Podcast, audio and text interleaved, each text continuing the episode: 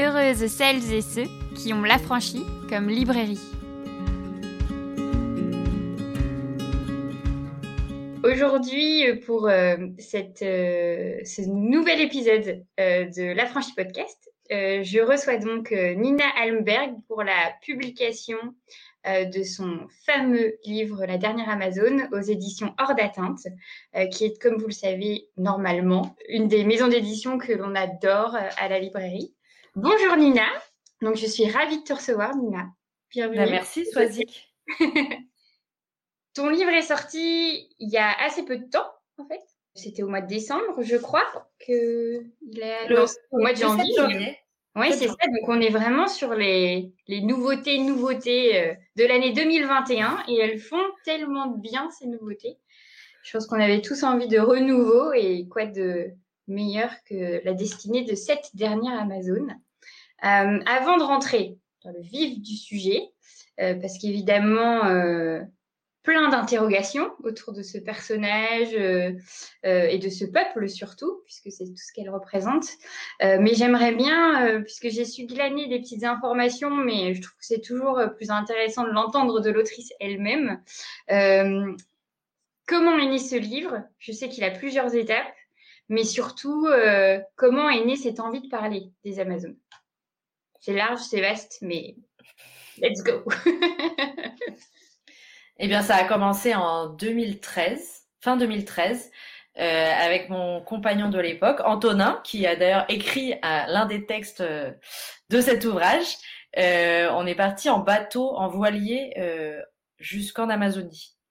Et, et après, rétrospectivement, je me suis dit que le fait d'être parti en bateau, ça m'a fait quelque chose. Je pensais beaucoup aux premiers euh, conquistadors euh, qui étaient venus et, et, nous aussi on allait en bateau comme eux. Enfin, je pense que ça ça m'a fait quelque chose. Je pensais à ces gens en fait. Et l'histoire après de la rencontre euh, entre les, les, conquistadors et les Amérindiens, c'est un sujet qui me passionne. Mais à l'époque, on partait pas pour ça. On partait parce qu'on voulait faire un peu un état des lieux du féminisme au Brésil.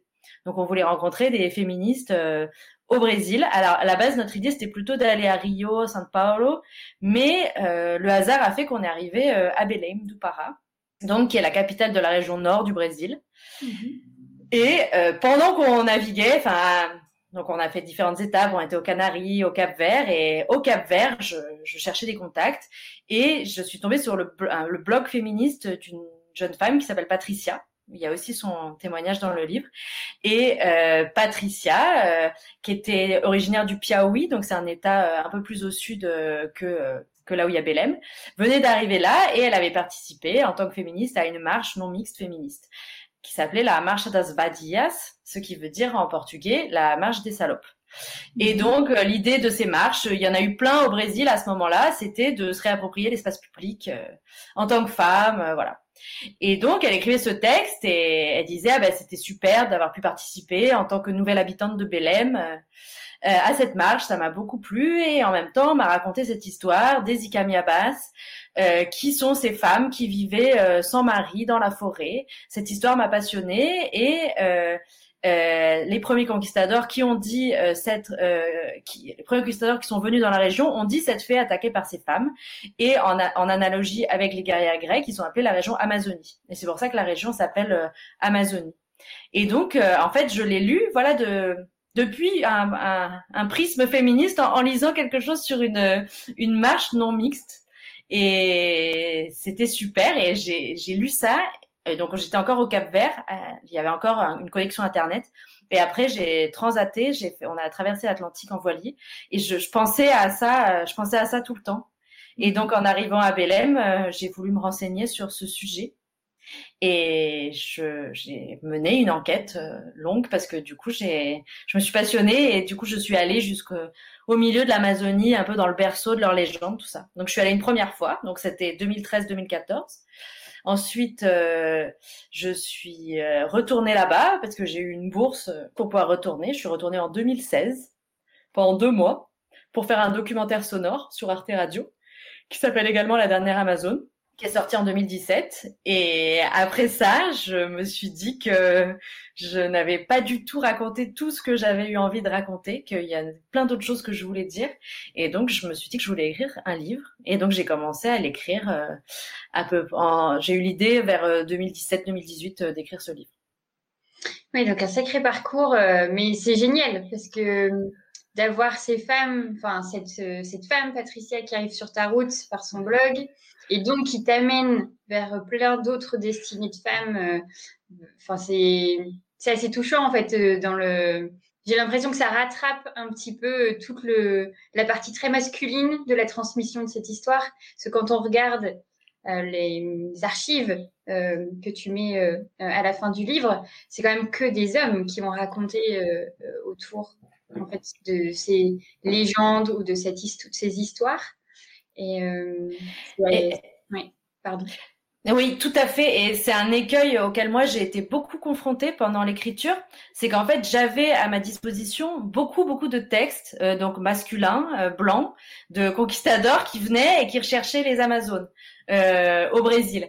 Et, et donc moi-même qui suis historienne et qui adore les archives, ça, me passionnait. Mais en fait, au bout d'un moment, je me suis dit, tu vas pas raconter toutes ces vieilles histoires de, en plus de gens qui ont déjà eu beaucoup la parole, bah voilà, et tu peux retrouver leur parole tout le temps.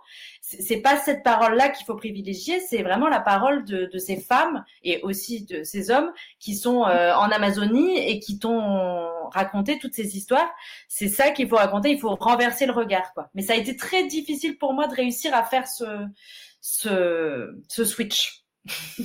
Mais je, veux bien l'entendre. Parce que moi, moi-même, à la fin du roman, enfin, du, pas du roman, mais de, ton livre, hein, euh, euh, il y a eu euh, un, une colère, en fait. Quelque chose de me dire, non, mais d'où, comme d'habitude, en fait, on nous raconte le, le monde par les yeux des hommes et en plus de ces conquistadors, donc qui allaient dans des, des fins quand même très redoutable, enfin avec l'idée de conquérir les sols, de conquérir les populations, de mettre leurs pattes en fait vraiment sur les, les peuples euh, qu'ils croisaient. Et, euh, et donc euh, toute cette transmission-là est biaisée comme sur plein d'autres sujets. Et elles ont, enfin, ce qui donne l'impression qu'elles ont été invisibilisées mais qu'on les a gardés parce qu'il y a un côté euh, peut-être un peu folklorique ou décalé ou parfois euh, réapproprié en fait par les cultures traditionnelles ou enfin ce qu'on enfin il y a un mélange j'ai l'impression en fait dans la transmission euh, de ces histoires là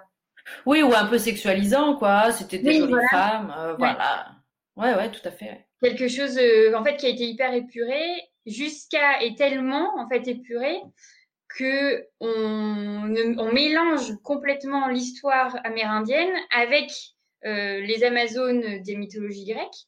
Et moi, pour tout te dire, quand j'ai euh, découvert ton livre, mais sans l'avoir déjà lu et sans avoir lu le pitch, etc., pour moi, ce n'était qu'une seule et même euh, légende ou histoire en fait. Pour moi, l'Amazone, euh, enfin les Amazones, c'était tout simplement le peuple de ces femmes qui se coupent un sein pour pouvoir tirer à l'arc. Voilà, moi c'était dans mon imaginaire, c'était ça.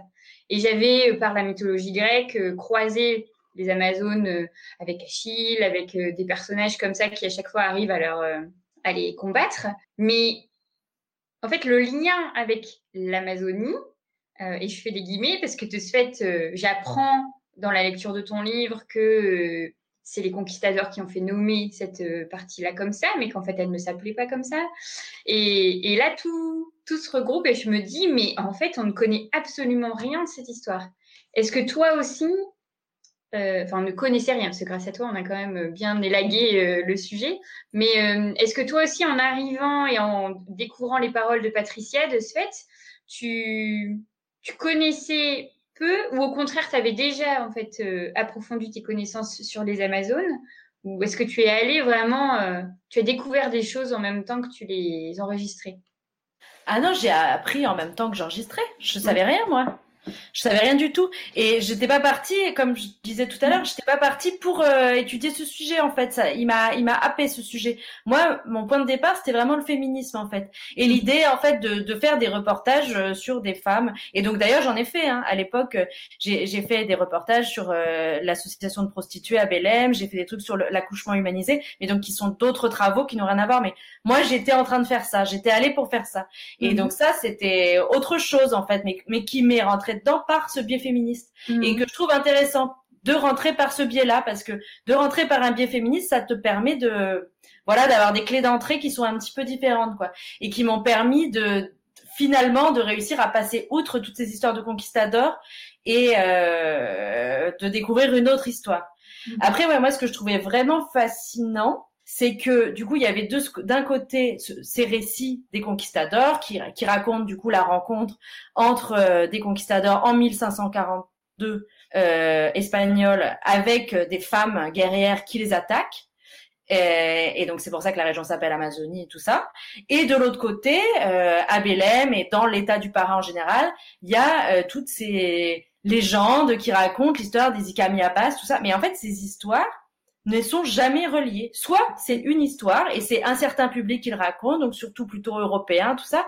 Soit c'est du pur folklore, c'est cette légende des Ikamiabas qui, euh, une fois par an, euh, se réunissaient au bord d'un lac et là, elles tiraient euh, de ce lac des des sortes de, de trucs qui, qui durcissaient à l'air et qui, qui devenaient des talismans qu'elles offraient à des hommes avec qui elles venaient coucher une fois par an et elles leur offraient s'ils leur donnaient une fille.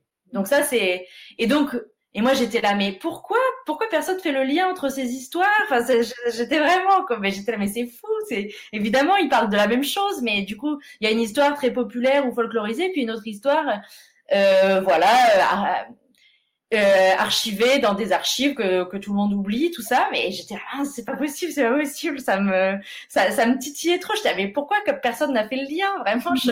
mais c'est là où je trouve qu'il y a vraiment une intelligence en fait dans le montage que tu as fait des différentes prises de parole, puisque de ce fait, ton livre, c'est ça, c'est différentes prises de parole de différentes personnes, femmes et hommes. Euh, tu commences par un petit point historique euh, qui n'a, enfin, qui n'est pas sur le même ton en fait que les prises de parole de tes personnages. Euh, et qui nous permet en effet de remettre, de faire le point sur cette partie des conquistadors et de partir, euh, ben, j'imagine euh, comme comme comme toi en fait à ce moment-là, de, du savoir historique masculiniste, d'arriver sur à l'endroit même et là de découvrir ce qu'il en est par les paroles des gens présents. Ce que j'ai beaucoup aimé, c'est la façon dont tu as fait s'enchaîner ces témoignages dans la mesure où en fait tu nous amènes à un moment assez clé en fait de ta narration, tout en douceur. Où moi en fait c'est vraiment là où j'ai j'ai aimé ton storytelling en fait. Je, on l'emploie rarement pour euh, les livres, mais il y a vraiment quelque chose de construit et de, de qu'on sent très précis en fait quand on a terminé ton livre, avec ce passage donc euh, par les femmes qui, qui est hyper émouvant euh, où je fais des généralités pour pas trop non plus divulguer qui dit quoi, etc. Parce que je pense que quand on n'a pas lu le livre, c'est hyper agréable de se faire surprendre.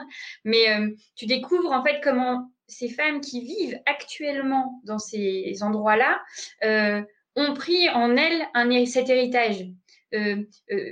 Enfin, font ce lien-là hyper chouette euh, de dire bon bah si euh, ma voisine m'a transmis ça, euh, je suis sûre qu'elle était un petit peu en fait comme ces femmes-là. Et moi, de ce fait, je le suis devenue un petit peu et je vais continuer à transmettre et je voudrais revenir à ces racines-là parce que ça m'a porté en tant que femme. Ça me fait, ça me fait montrer aussi que j'ai de la force, etc. Puis il y a tout un passage assez, alors pas agaçant, mais euh, où il y a des, des, des, hommes en fait qui prennent la parole. Et là tout de suite en fait on sent ce qui les intéresse. Donc comme tu disais euh, l'attraction sexuelle euh, le côté hyper revanchard ou hyper enfin ouais la guerre le sexe enfin tout ce qui voilà c'est fou mais c'est assez systémique systématisé pardon sur leurs propos. Et et à partir de là il y a autre chose qu'on n'avait peut-être pas vu venir au début, mais qui est ton fil, en fait, dans l'histoire, autour de d'un élément clé en fait que tu vas. Je pense que tu as eu accès à cette photographie. D'ailleurs, il me semble hein, que tu, elle est toujours visible dans cette église. oui, je, je parle d'une vraie photographie que j'ai vue, oui. Et, et, après, je laisse évidemment les trois petits points, mais en tout cas, cette photographie va être comme ça le, tout au long en fait des, écrits et c'est vraiment très agréable d'avoir ce fil tendu, mais on ne sait pas trop où tu vas aller avec ça en fait jusqu'à la fin. Euh, comme tu disais, ton travail il vient du podcast qui est disponible sur Arte Radio. Euh, toutes ces prises de parole sont exactement les prises de parole des gens que tu as croisés Ou est-ce que tu as un peu romancé dans le sens repris, en fait, euh, sans inventer, euh, j'imagine, mais en tout cas, dans quel. Euh, est-ce que tu en parles comme des témoignages ou est-ce que c'est des paroles que tu as recueillies et que tu as remises, toi, dans ton écriture, dans ta narration? Alors, moi, je parlerais vraiment de fiction documentée, quoi, ou de. oui, de fiction documentée. Parce que euh, tous ces personnages sont inspirés de personnages que j'ai rencontrés. Mm-hmm. Euh, mais parfois, j'ai fait des entretiens avec eux, parfois, euh, et donc parfois j'ai vraiment remis comme c'était, et parfois, euh, pour la narration, j'ai j'ai changé ou j'ai mélangé deux personnages ensemble. Ou, enfin, j'ai reconfiguré pour justement pouvoir avoir ce fil directeur. Mm-hmm. Et donc, je dirais que c'est une euh, fiction documentée. Tous les éléments dont il parle, eh ben, c'est des choses qui sont vraiment documentaires. Mais parfois, j'ai rajouté un peu des trucs sur leur personnalité et tout pour euh, le rendre plus. Oui. Ouais. D'accord. Oui, c'est ça, fiction documentée. Et c'est vrai que pour avoir de ce fait réécouté aussi le podcast, c'est fou comment euh, de deux, enfin de la même expérience, tu arrives à, à tirer deux choses hyper complémentaires en fait. Parce que ton reportage euh, est génial parce qu'on on est avec toi en plus euh, euh, je trouve que le son est super bien pris il y a une technique hyper appréciable où on entend on est avec toi en fait dans l'Amazonie. Donc ça apporte un plus en fait à, à la lecture après du récit. Mais en effet ton livre vient mettre tellement plus d'humain et c'est peut-être dingue parce qu'au final, on entend des vraies personnes dans ton documentaire euh, radio, alors qu'au final, moi, j'ai été encore plus touchée par les transmissions en fait du livre, mais peut-être parce que je les ai reçues euh, avec mon propre imaginaire. Ça doit être, euh, enfin, il doit y avoir de ça aussi. Non, je pense pas. Je pense déjà trois ans de plus ont passé, donc moi j'ai eu le temps de maturer. Et puis après le podcast, forcément, il fallait prendre un peu l'auditeur par la main. Et en plus, c'était quand même compliqué à faire comme podcast parce que c'était en portugais principalement, donc il fallait garder des trucs très courts de gens pour que ça soit bien audible. Et donc du coup, tout ça, ça faisait qu'il y avait beaucoup de contraintes, quoi. Et c'est mhm. parce que d'ailleurs il y a toutes ces contraintes. Mais après, je suis très contente de de ce podcast. Il est il est clair. On, on, apprend des choses sur cette histoire, mais il est il est très informatif on prend vraiment l'auditeur par la main, je trouve. Mm. Alors que là, le livre, je voulais donner euh, une expérience sensible beaucoup plus euh, foisonnante, quoi. D'ailleurs, il y a beaucoup plus de gens qui parlent dans le dans le livre que dans le podcast. Parce que bah, voilà, je pouvais pas mettre euh, dix 10 000 personnes qui parlaient en, portugais, c'était c'était pas possible. toi toi-même tu parles portugais? Oui, oui, bien sûr, j'ai mené tous ces entretiens, j'ai parlé avec tout le monde en portugais, sinon j'aurais jamais réussi à faire ça non plus. Hein. Oui, non, mais je, en fait, je, c'est des choses qu'on sait pas trop. En fait, tu vois, euh, la, les, les, grandes aventures euh, comme ça en, pays euh, étrangers. Est-ce qu'il y a des personnes qui sont là pour traduire Est-ce que et c'est vrai que là, je me, enfin, il est, on n'a pas ce, problème de traduction, etc. de double discours. Enfin, on est vraiment dans, la narration, de, dans ton fil narratif, en fait. Et, c'est vrai que de ce fait, oui, ça fait sens que tu me parles. Il y a une fluidité euh, euh, qui est certaine euh, quand on y repense. Mm. Et puis la façon dont j'ai mené mon terrain, surtout le deuxième où j'étais seule, parce que le premier on était deux, et le deuxième où je suis restée plus longtemps, c'est là que j'ai fait, fait, les enregistrements, tout ça. Il fallait vraiment être seul, quoi, parce que c'était vraiment ah viens, on va là, on va parler avec un tel, et en fait je pouvais pas prendre rendez-vous avec les gens, ça marche pas, quoi. En fait il fallait être là au bon moment, toujours. Euh, et puis allez viens, on va faire un tour en bateau, on va aller voir un tel, et hop on y va. Et, et du coup c'est passé beaucoup comme ça par des relations très très informelles et, et d'amitié aussi qui se sont liées, et, et c'est comme ça que j'ai pu, euh, c'est comme ça que j'ai pu aller jusque sur la piste de la dernière Amazon. Sinon donc euh, ce qui est la fin du livre. Sinon, j'aurais pas pu. Sinon, ça serait resté comme au début, au début du livre, quoi. Oui, c'est ça. Oui, parce qu'on se rend compte en fait que tu fais des sauts de puce entre personnes mm. qui vont être à des endroits différents de l'histoire, euh, euh, que ce soit l'histoire racontée en fait et l'histoire vécue en fait comme. Parce qu'on on se rend compte aussi de ça. C'est ça qui est dingue, c'est que d'une personne à l'autre elle n'est pas au même endroit de l'histoire. Elle s'est pas questionnée au même moment et sur le vraiment le lien à sa terre en fait. Et euh, certains euh, sont tout à fait en fait juste dans le récit des conquistadors en fait et n'ont pas du tout cherché à, aller voir plus loin. Sauf heureusement, euh, en effet, un ou deux personnages qui vont te mettre sur la piste bien plus locale. Et là, ça a, dû, ça a dû être un moment incroyable, toi, à vivre. Enfin, ben, je crois que j'ai rarement ressenti une telle émotion dans ma vie, oui. J'étais euh, fou, quoi. Après tout ce que tu avais entendu, découvert, et puis sur une période de temps. Alors certes, euh, oui, euh, comme tu l'as fait en deux fois, nous on a l'impression que c'est en, une petite période, mais en fait ça c'était étiré. Mais de se dire ah mais en fait été là au bon endroit et il y a une porte qui vient de s'ouvrir quoi. Il y a vraiment euh, des moments, des portes qui se sont ouvertes. Et ça a été le fruit du hasard. Et moi, je pense, je pense que finalement, j'aurais dû y aller. Enfin, c'était très, très beau. C'était euh, en plus à la fin de mon séjour et tout que, que du coup, j'ai pu rencontrer ces gens euh, dont on parle à la fin du livre. Mais, et du coup, c'était vraiment le plus beau cadeau, l'un des plus beaux cadeaux qu'on m'ait jamais fait dans la vie. Et voilà, et j'ai reçu un autre cadeau dont euh, il n'est pas question dans le livre, donc je peux le raconter. Euh, donc euh, du coup, il y a cette histoire de dans le livre, on parle des Muirakitans, dans le qui sont ces amulettes en forme de grenouille que les Ikamiabas, donc les Amazones, euh, avaient. Et, et, donc en fait, ce sont des artefacts archéologiques quoi qu'on peut retrouver dans certains endroits, puis on peut les trouver au musée, à Belém. Enfin, voilà, ce sont des pièces de collection magnifiques. Et donc, euh, une, une, dame m'en a donné une. Ah, super. Et elle m'a donné, euh, et donc c'était une, une des dames qu'on peut lire là dans, dans ce livre qui s'appelle Isaora. Et, et, puis voilà, elle me jaugeait un peu, elle me regardait, et puis elle me disait mais pourquoi tu t'intéresses à ça? J'étais ah mais en fait j'adore cette histoire et tout. Et elle m'a dit ah mais je vais t'en donner une alors. Et en plus, du coup, c'est un personnage qui, qui prend un peu cher dans le livre, hein, parce que du coup, c'est c'est une une, une une une une notable un peu véreuse, tout ça.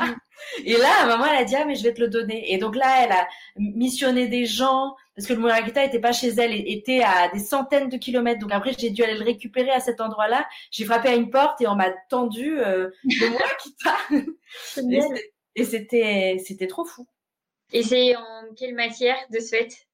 Et il y a une question autour de cette matière euh, euh, qui est quoi De la pierre de jade C'est ça, euh, normalement C'est ça. les plus anciennes sont en jade. Moi, celui que j'ai, il n'est pas en jade. Je pense qu'il est en actinolite. C'est des pierres un peu plus grises. Mais voilà, et donc ce qui est fascinant, donc des archéologues étudient cette question à Demorakita parce que ce qui est fascinant, c'est que ils sont fabriqués dans des pierres qui n'existent pas en Amazonie. Et donc, euh, j'ai rencontré une, une, archéologue qui avait fait sa thèse sur les Morakita qui disait que le plus proche gisement était au Guatemala. Et donc, ce qui veut dire que vraiment, il y avait des échanges euh, ben, entre les gens, entre les peuples, et qui étaient très importants en fait. Et, et, donc, c'est un peu toute cette historiographie que maintenant on, qui maintenant se dévoile quoi sur euh, l'Amazonie euh, au lieu de, de, rencontres et de cultures ben, qu'en fait qui étaient très peuplées avec des civilisations puissantes et bon, qui ont été euh, complètement décimées hein, par le choc microbien et la rencontre avec les, les, Espagnols, hein, mais qui du coup avaient des systèmes très très avancés de communication, de culture aussi avec la terra preta là qui est cette cet engrais qu'on retrouve aujourd'hui dans la forêt à certains endroits. On voit qu'il y a une terre noire particulière avec des tessons de poterie et tout ça. Et en fait, ouais, c'est des traces humaines il y a aussi des, des champs un peu euh, en hauteur. Euh, et, quand tu vois l'Amazonie d'en haut, tu vois des endroits où il y a des champs. Et, ça, c'est des choses que, qui, se redécouvrent maintenant beaucoup, quoi. Et donc l'histoire des Murakita aussi participe de cette histoire. Mm-hmm. Oui, parce que dans la, dans la légende, ou en tout cas dans les transmissions euh, de, ces légendes, on les imagine juste plonger la main dans l'eau, en ressortir une sorte d'argile. Enfin, moi, dans mon imaginaire, c'était ça, euh, de l'argile qu'elle faisait après sécher. Et, et, sauf que après, ils se sont bien vite rendus compte que c'était, ça correspondait pas avec ce qu'ils retrouvaient, quoi. Et d'ailleurs, euh, dans ton, dans ton livre, euh, on a pas mal de, de, témoignages comme ça de gens qui, qui deviennent euh, obsédés en fait par la quête de ces de, de ces talismans et sauf que maintenant en fait j'imagine que il y en a plein euh, enfin des, des babioles en fait que qu'on peut trouver sur les marchés ou des choses comme ça et que ça enfin rares sont ceux qui ont dû en voir des vrais anciens en fait même si je crois que c'est ça que tu disais il y a un musée qui qui en, qui en a euh, en collection à Belém, il y a la collection du gouvernement du Para. Donc le Para, ça fait trois fois la France, euh, c'est un État du Brésil. Et donc ils en ont 101. Donc c'est c'est pas non plus la folie quoi. Et donc après moi là dans les autres régions, je suis allée autour de Nyamunda, euh, le berceau de la légende. Là, il y, a il y avait des endroits où il y avait un peu des gisements. Donc euh, parfois, les gens en trouvaient dans la rue. Et moi, euh, enfin pas dans la rue, mais dans le sable, ils en retrouvaient. Mm. Et moi, j'ai rencontré des gens comme ça qu'on avait trouvé. J'ai rencontré même des adolescents qu'on avait trouvé, mais c'est ça devient de plus en plus rare. Bah oui. Mais c'était des, des trucs, euh, apparemment, les gens me racontaient, il y a 30 ou 40 ans, en fait, tu, sur certaines plages, tu, tu fouillais et t'en trouvais, en fait. Et après, maintenant, euh, et puis du coup, les gens les donnaient, enfin, pour eux, ça n'avait aucune valeur, quoi. Et donc, à un moment, ça s'est un peu perdu et maintenant, euh, maintenant c'est plus protégé. Il faut faire attention, quoi. Mmh. c'est dingue. Moins facilement. C'est dingue quand tu prends le recul, tu te dis, il y, a tout ça. Donc, enfin, quand on commence à mettre toutes les, tous les petits détails en fait que tu découvres et que, que, que tu, qui sont avérés par les archéologues, les historiens, etc., tu te rends compte qu'en effet, il y a y a un manque d'informations quand même incroyable que au profit de la légende et du mythe, on a laissé passer en effet tout un savoir autour de ces peuples qui, enfin, qui avaient l'air en effet tellement plus euh, avancés qu'en tout cas les personnes qui les, qui les ont arrêtés en plein vol, donc les, les, les conquistadors. Et enfin, puisque tu as croisé toutes ces, tous ces spécialistes, ils t'expliquent un peu, euh, ils t'ont déjà expliqué ce, cette rupture en fait entre vraiment le, la narration historique et, euh, et le, moment où c'est le mythe et les légendes qui ont pris le dessus Eh bien non, pas du tout en fait. Et c'est aussi pour ça que j'ai voulu écrire ce livre. C'est parce que les, personnes plus scientifiques que j'ai pu rencontrer, qui m'ont donné des informations très intéressantes, ben, elles sont restées d'un point de vue purement scientifique. Enfin, pour elles, euh, les Ikami Abbas, c'était n'importe quoi, ça n'existait pas, quoi.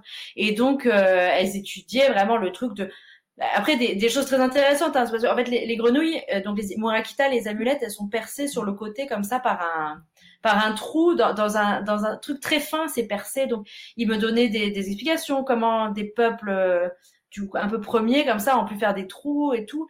Mais en fait, pour eux, c'est bah, du coup, en fait, les gens bah moi, j'ai voulu faire quelque chose de pluridisciplinaire, quoi. Enfin, de voir que, en fait, quand on mélangeait l'histoire et l'archéologie et les paroles et les mythes, et eh ben c'était là que peut-être on atteignait euh, plus la vérité quoi. Et c'est aussi ce choix d'avoir fait parler les gens les uns après les autres. Je voulais pas moi donner une version savante. Je, voulais que toutes les différentes versions de tout le monde puissent s'entendre et que c'était ça qui faisait la vérité. Enfin la, vérité multiple quoi.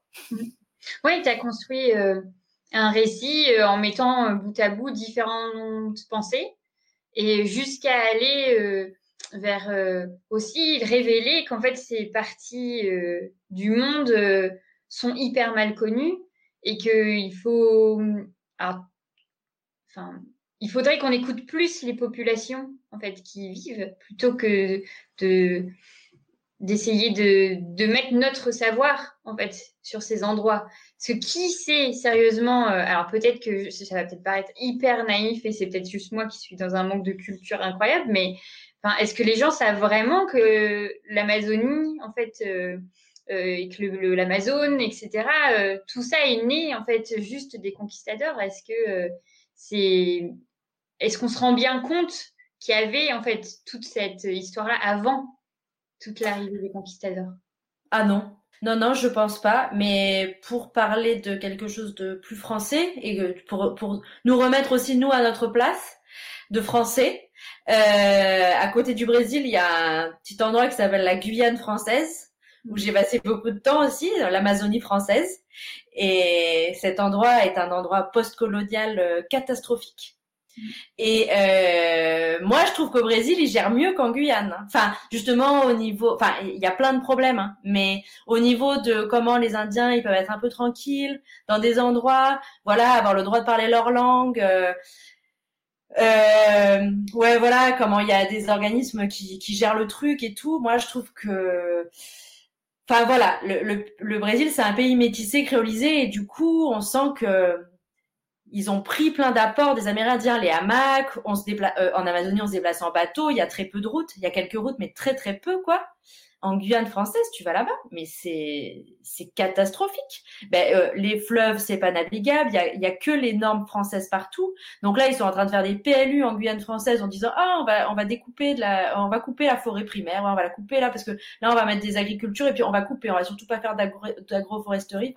Et là, il y a vraiment dans ce discours français, enfin voilà, et où en plus tout ça, on est bien content d'avoir la Guyane française parce que c'est bien pour la fusée et puis c'est bien pour dire oui, la France, il y a trop de la biodiversité, tout ça, alors qu'ils sont en train de, de, faire des saccages, mais vraiment euh, horribles. Et, surtout en Guyane française, voilà, le mot de colonialisme n'est jamais prononcé, ça n'existe pas.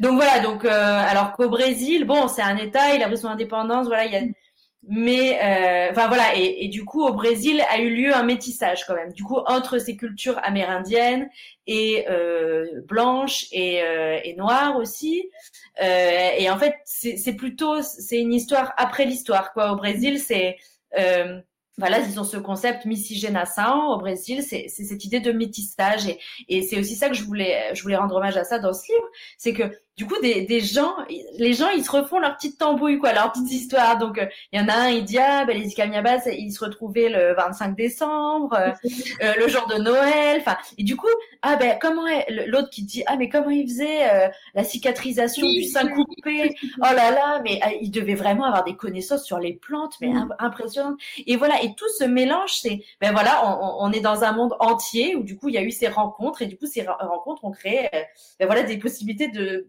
d'avoir des histoires très localisées, mais qui avec des bouts qui viennent du monde entier. Mm. Et voilà, j'avais j'avais aussi envie de parler de ça, enfin de, de rendre hommage à ça. C'est assez touchant, quoi. C'est touchant et en même temps, oui. Du coup, on nage tout le temps en plein flou. Enfin voilà, ça ça ça rajoute encore une autre dimension au mythe, quoi. Chacun a son propre mythe. c'est ça. Mais je pense que là, euh, il y a une frustration, mais c'est ma grande curiosité en fait. C'est, tu vois, mais je pense que comme toi, euh, quand tu es plongé dans cette histoire-là, en effet, avec ce prisme en plus féministe, on est piqué, on a, on se dit oh là là, mais on était si proche de savoir que ça avait vraiment existé, euh, mais peut-être que la vraie, euh, le vrai bonheur, en fait, c'est de se dire que on est capable de penser à ça et que si ça, existait ou pas, enfin, moi je suis persuadée que les peuples matriarcaux euh, ont existé, enfin évidemment, enfin voilà, mais que les transmissions euh, euh, et la place dans l'histoire euh, est ce qui pose problème. Mais je pense que de, de savoir que partout dans le monde, il y a des espèces d'imaginaire en fait qui leur laissent la place d'exister, ben c'est hyper beau et hyper touchant. Parce que tous les, témoignages que tu nous as rapportés, c'est des personnes qui ont des âges différents, qui ont des parcours différents, qui viennent de classes différentes. Et pour chacun, ça représente, comme tu disais, euh, euh, sa propre histoire, son interprétation, mais c'est des endroits aussi de liberté, en fait, de se dire euh, c'est peut-être ce vers quoi ils aimeraient tendre, ce qu'ils auraient rêvé de vivre. et c'est là où je trouve que ton livre est hyper émouvant, parce que tu ouvres une porte, en effet, sur différents endroits de, que ce soit euh, historique, euh, archéologique, euh, de témoignages, etc. Mais qu'en vrai, chaque lecteur et chaque lectrice va en faire son. va y comprendre et y voir ce qu'il veut, peut-être. Tu vois. Moi, j'ai un manque où j'ai envie, en fait, d'en lire plus et de me dire, mais si, on va aller chercher, ça va là. Et en fait, après, je me dis, mais non, c'est peut-être bien aussi comme ça, en fait, que ça reste enfin creuser pour ne pas encore une fois rediriger l'histoire. Euh, tu vois, je me suis peut-être perdue dans l'explication à un moment donné, mais tu vois ce que je veux dire. Si, si, je comprends ce que tu veux dire, et, mais du coup, pourquoi ce récit est tel qu'il est? C'est que bah, malheureusement, on vit un peu sur les ruines du monde, quoi. Et que ces histoires sont. Et donc maintenant, il faut, faut réussir à vivre joyeusement sur les ruines du monde et, et voilà, en, en tirer de l'espoir quand même. Qu'on arrive à faire quand même euh, très, très bien. Hein. Enfin, je te rassure, euh, prend une bonne part dans cette euh, quête d'espoir. Euh, est-ce que tu avais envie de lire un petit extrait de ton livre? Ah, bah oui, mais je peux en lire un extrait. Bon, ben, je vais lire celui de Valdo, un homme qui, a, qui disait que les Ikamiabas venaient dans son village quand il était enfant. Résiste. Avec l'affranchi podcast. Quand j'étais gamin, les Ikamiabas venaient de temps en temps dans mon village. Je les revois dans la brume épaisse de l'aube, pendant la saison des pluies, presque transparentes. Des apparitions légèrement inquiétantes. Ce n'étaient que des femmes, on ne voyait qu'elles. Elles arrivaient silencieusement dans une longue pirogue de bois et accostaient un peu à l'écart de l'embarcadère. Deux ou trois rameuses restaient dans le bateau, comme des gardiennes, pendant qu'une dizaine d'autres descendaient sur la terre ferme. Elles étaient toutes nues, la peau presque noire avec des reflets rouges, leurs longs cheveux couvrant leur partie intime. Elles se promenaient d'un pas souple dans les rues avec leurs petites filles. Elles avaient l'air de savoir exactement où elles allaient. Il n'y avait jamais d'hésitation dans leurs gestes. Nous, on s'arrêtait de jouer pour les regarder passer. C'était toujours très mystérieux, flou comme dans un rêve. On leur faisait de grands signes, les invitait à venir avec nous, mais c'était comme si elles étaient irréelles. Elles nous regardaient à peine. Elles se parlaient entre elles d'un air enjoué. Souvent, elles avaient l'air absorbées dans de grandes conversations. Nous, on ne comprenait pas du tout leur langue. Je me souviens qu'on essayait de leur dire des phrases en portugais, mais ça ne marchait pas. Les petits triaient de nos tentatives, mais restaient collés à leur mère. L'affranchi podcast. La librairie chez vous. Oh yeah! Merci. Là, ça donne juste envie de continuer à t'écouter. Hein. Mais ce qui est bien, c'est que de ce fait, il y a euh, et le podcast et le livre. Donc, euh, chez Hors d'atteinte avec, et je tenais absolument à le préciser, une couverture absolument formidable. Donc habituellement à la librairie, j'aurais fait la pause euh, téléachat euh, voilà, qui passe comme ça auprès de tout le monde. Mais euh, donc pour la cité, l'illustration de couverture vient de Clémence Gouy. et donc pour le podcast, on peut décrire ça comme une Amazone nue sur un cheval euh, qui court, enfin qui est au galop euh, dans les feuilles. Elle a cette longue tresse comme ça euh, au vent. tu as participé au choix de la couverture? Oh non, c'était un choix éditorial de la maison d'édition hors d'atteinte. Et moi, j'ai juste de, participé aux couleurs. Du coup, c'est il y a du vert et du orange. C'était un peu mon délire vert comme l'Amazonie et puis orange, voilà l'Amazonie en flammes, tout ça. Il faut quand même protéger l'Amazonie. donc l'Amazone est orange, et, ses cheveux sont blancs, le cheval est blanc. Et elle te plaît, cette couverture? Tu étais contente quand tu l'as découverte? Eh ben ouais, elle me plaît beaucoup et beaucoup de gens euh, me font beaucoup de compliments dessus. Alors je trouve que je suis vraiment très contente. Mais c'est super. Je suis ravie de cet échange avec toi, Nina. C'était vraiment euh, très très chouette. Est-ce que tu souhaites ajouter autre chose à notre à notre moment? Euh, bah, j'espère que tous les auditeurs et auditrices euh, apprécieront ce livre et leur rencontre avec euh, ces Amazones amazoniennes. Et ce qu'on peut aller un petit peu dévoiler, c'est qu'en effet, tu seras dans les semaines à venir, à un moment donné, à la librairie pour une séance de dédicace. Eh bien oui, si on n'est pas confiné, si voilà, on peut toujours se déplacer, je viendrai avec grand plaisir. Eh ben, ce sera formidable. Nous t'attendons avec euh, grande joie. eh bien, merci Swazik. Merci à toi. À bientôt. À bientôt. Alors, heureuse Vous venez d'écouter ma rencontre du jeudi 4 février 2021 avec l'autrice Nina Almberg à l'occasion de la sortie de son livre La dernière Amazon aux éditions Hors d'atteinte. L'affranchi podcast, c'est à la réalisation Soazic Courbet. À la prise de son et au montage, Emmanuel Vacher. Si tu réalises que la vie n'est pas là, que le matin tu te lèves sans savoir où tu vas, résiste, prouve que tu existes avec l'affranchi podcast.